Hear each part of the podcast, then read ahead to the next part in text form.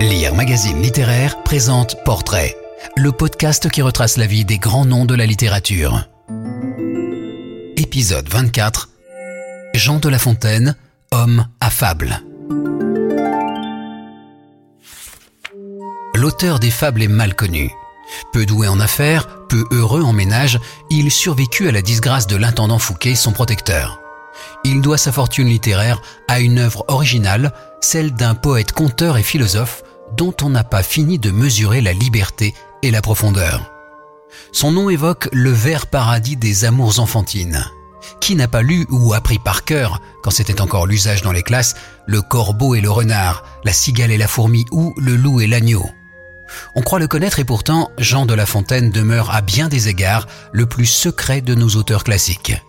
Sa personnalité, davantage encore que celle d'un Molière ou d'un Racine, ne se laisse pas aisément cerner. Il est vrai qu'il fut d'un siècle différent d'une autre, un siècle où parler de soi contrevenait à la bienséance et confinait à la faute de goût. Et quand La Fontaine se laisse aller à quelques confidences, c'est pour se comparer aux papillons et aux abeilles qui vont butinant. Badin, La Fontaine Superficiel La postérité a retenu qu'il a excellé dans un genre mineur, la fable, les pédants et les savants disent l'apologue, et qu'il a élevé à un niveau inégalé. On a aussi eu tendance à reléguer dans l'oubli les autres versants de cette œuvre multiforme, ses contes notamment, aux accents parfois licencieux, sans qu'on puisse toujours les qualifier de libertins. Il s'en faut donc que celui qu'on a affublé du sobriquet condescendant de bonhomme ne se laisse réduire à sa réputation d'auteur pour enfants. Et loin de n'être que la transposition animalière de la sagesse immémoriale des peuples, ces fables s'avèrent, à la lecture attentive, plus complexe, plus riche que l'image qu'on s'en fait d'ordinaire. La personnalité de celui qui Taine baptisa notre Homère mérite donc qu'on s'y attarde. On a voulu voir en La Fontaine un enfant de la campagne, au motif que les fables fourmillent de tableaux champêtres. Certes, on lit sous sa plume L'innocente beauté des jardins et du jour allait faire à jamais le charme de ma vie. Certes, on se figure assez bien ce natif de Château-Thierry, enfant indolent, au tempérament rêveur et bucolique, flânant dans la campagne champenoise. Mais il fut aussi et surtout un enfant de la bourgeoisie aisée, le rejeton tardif de la fille d'un riche négociant poitevin, déjà veuve d'un marchand de coulommiers, et d'un père, Charles, en quête d'ennoblissement qui exerçait l'office de maître des eaux et forêts. D'après deux de ses premiers biographes, ce père lui aurait aussi laissé en héritage le goût de faire des vers, mais ce n'est pas certain. Initié ou non par son ascendant à la poésie, La Fontaine n'a pas été un génie précoce. De son enfance, qu'on peut supposer bucolique, on ne sait presque rien, si ce n'est qu'il dut recevoir une formation assez solide, ce qui ne l'empêcha pas de brocarder au détour de quelques fables la race odieuse des pédants, des magistères et des barbacoles qui ont le redoutable privilège de gâter la raison aux fripons et aux autres babouins que sont les marmots. Grâce à ses études, ou malgré elles, La Fontaine est en tout cas devenu un grand lecteur de littérature ancienne. Homère, les tragiques, Platon, Ovide, et un fin connaisseur des auteurs modernes, français, Honoré d'Urfé, Clément Marot, Malherbe, Racan, italien, L'Arioste, Boccace ou Tassoni, et espagnol. Bref, enfant du terroir, La Fontaine, garçon de belles lettres qui fait des vers, fut avant tout le fruit de lectures diverses dont la disparate même témoigne de sa curiosité insatiable. Diversité, c'est ma devise, lit-on dans l'un de ses plus fameux contes, Le pâté d'anguille. Quelques mois de noviciat à l'oratoire ont permis à La Fontaine de prendre conscience qu'à la différence de son frère, il n'était pas fait pour être tonsuré. Il inclinait davantage à lire L'Astrée, le roman d'Honoré Urfé, plutôt que Saint-Augustin. Au chapitre religieux comme au plan politique, La Fontaine ne fut d'ailleurs jamais de ces intransigeants, de ces dévots radicaux qui se poussent du col ou du collet pour imposer à autrui les vues de leur parti ou le chemin qu'il convient de suivre. Bien qu'il mourût en confessant très catholiquement les errements de son âme, La Fontaine fréquenta les milieux protestants et fut même pendant vingt ans l'hôte et l'ami de Marguerite Essin, Madame de la Sablière. La jeunesse, comme l'âge mûr de La Fontaine, ont été choyés par la banque huguenote, par une haute société protestante qui tenait alors davantage à la voluptueuse douceur de vivre, héritée du meilleur de la Renaissance, qu'à la sombre austérité à laquelle on l'associe parfois. Bref, des huguenots plus enclins à lire Rabelais ou Marot qu'à méditer Calvin. Son mariage arrangé en 1647 avec une jeune fille de 14 ans, Marie Héricard, dont il eut un fils qui ne le préoccupa guère, persuade La Fontaine qu'il n'est pas davantage fait pour la vie d'époux et de père de famille que pour la prêtrise. Peu heureux en ménage, La Fontaine ne l'a pas non plus été en affaires. Il se révèle peu apte à reprendre la charge de son père et s'emberlificote dans des questions d'héritage. La vie de cabaret et de galanterie avec ses compagnons, les nouveaux palatins ou paladins, le vieux poète François Ménard, Antoine Furtière, Paul Pélisson, qui se réunissent à l'enseigne de la table ronde, conduit peu à peu ce rêveur nonchalant et distrait, abstrait disait-on à l'époque, à composer des vers. La Fontaine résume ainsi sa vie non sans quelque affectation. Je n'ai pas vécu, j'ai servi deux tyrans. Un vain bruit et l'amour ont partagé mes ans. Un vain bruit que les vers de La Fontaine? En tout cas, à 37 ans, l'âge de la mort de Rimbaud, il n'avait encore rien composé de notable hormis l'adaptation d'une comédie de Terence, L'Eunuque. Fils de famille désargentée, couvert de dettes, séparé de fortune et de cordes avec sa femme, La Fontaine, grâce à son oncle Jeannard et à son ami Paul Pélisson, put entrer dans la suite d'un des puissants du moment, le surintendant des finances Nicolas Fouquet. Ce piquant de faire de son château de Vaux un Versailles avant la lettre, Fouquet rassemble et pensionne autour de lui une véritable académie.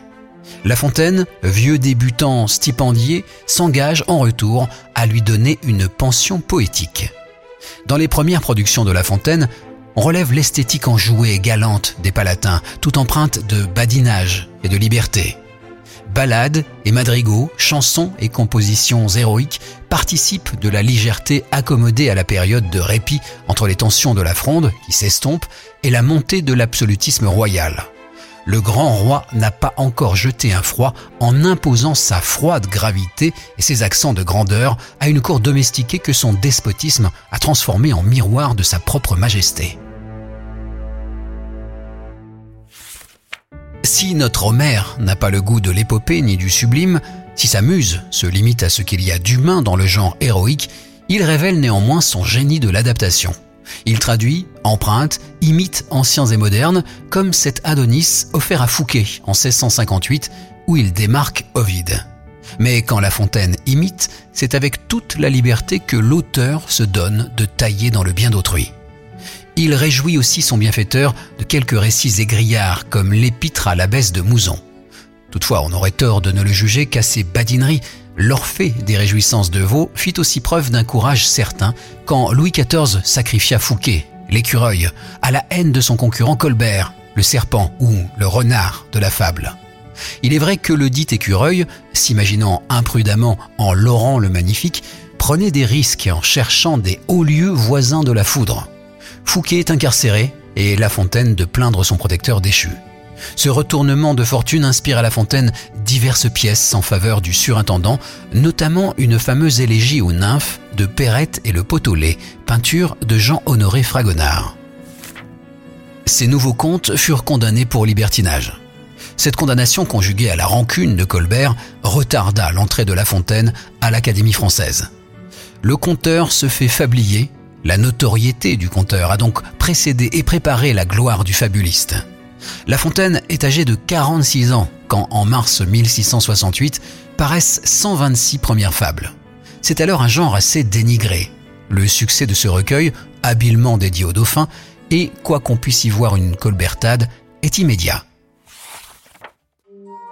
Dès lors, ayant trouvé sa forme et son public, selon le mot célèbre de Madame de la Sablière, son fablier La Fontaine porte ses fables aussi naturellement que le pommier produit des pommes sans cesser pour autant de s'essayer à d'autres formes.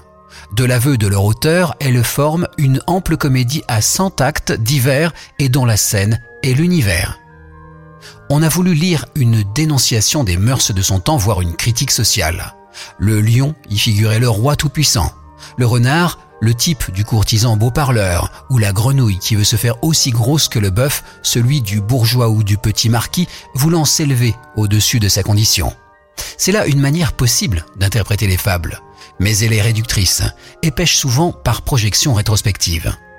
Plus proche de ces modèles antiques, Ésope ou Phèdre, son propos y est moins de critiquer les mœurs de son temps que de peindre des caractères et des types humains permanents.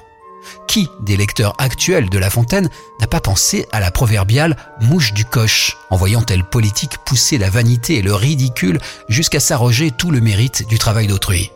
Quel amateur des fables n'a pas songé à l'apologue des animaux malades de la peste, au spectacle de quelques banquiers spéculateurs se défaussant de leurs responsabilités sur un de leurs courtiers en criant Haro sur le baudet Il semble que le charme des fables tienne précisément à cette singulière capacité de pouvoir éclairer une infinité de situations, tant l'ensemble, notamment en les représentant par des animaux emblématiques, donne chair à la diversité des caractères humains. Pour autant, La Fontaine évite tout esprit de système. Si le renard figure le rusé, il arrive aussi souvent au trompeur d'être berné, fût-ce par commère à la cigogne. Il serait d'ailleurs absurde de faire du fabuliste un naturaliste sinon de fantaisie. A-t-on jamais vu un aigle faire son nid au creux d'un arbre ou une cigale chanter tout l'été alors que sa longévité n'excède pas quelques semaines?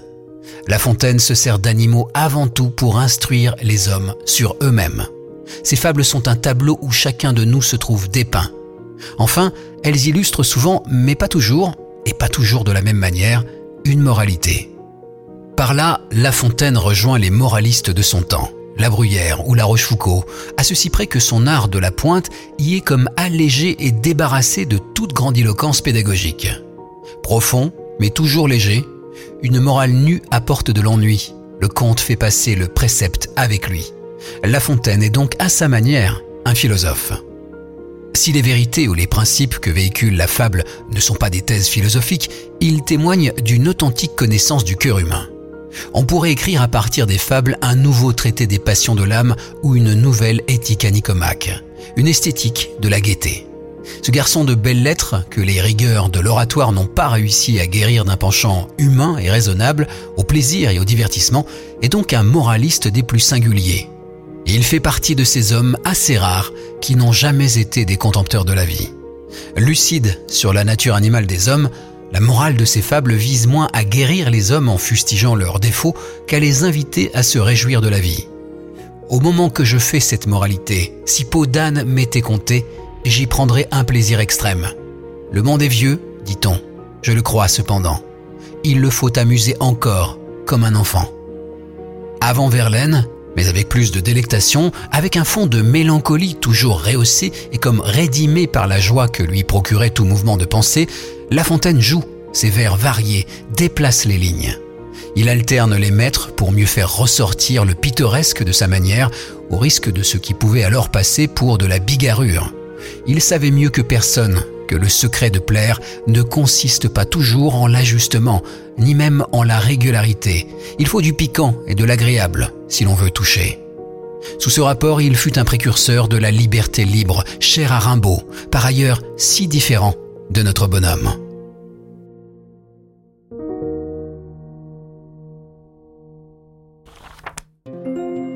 De La Fontaine et tous les grands auteurs sont sur lire.fr. Si vous avez aimé cet épisode, abonnez-vous au podcast Portrait de Lire Magazine Littéraire et aidez-nous à le faire connaître en laissant des commentaires et des étoiles.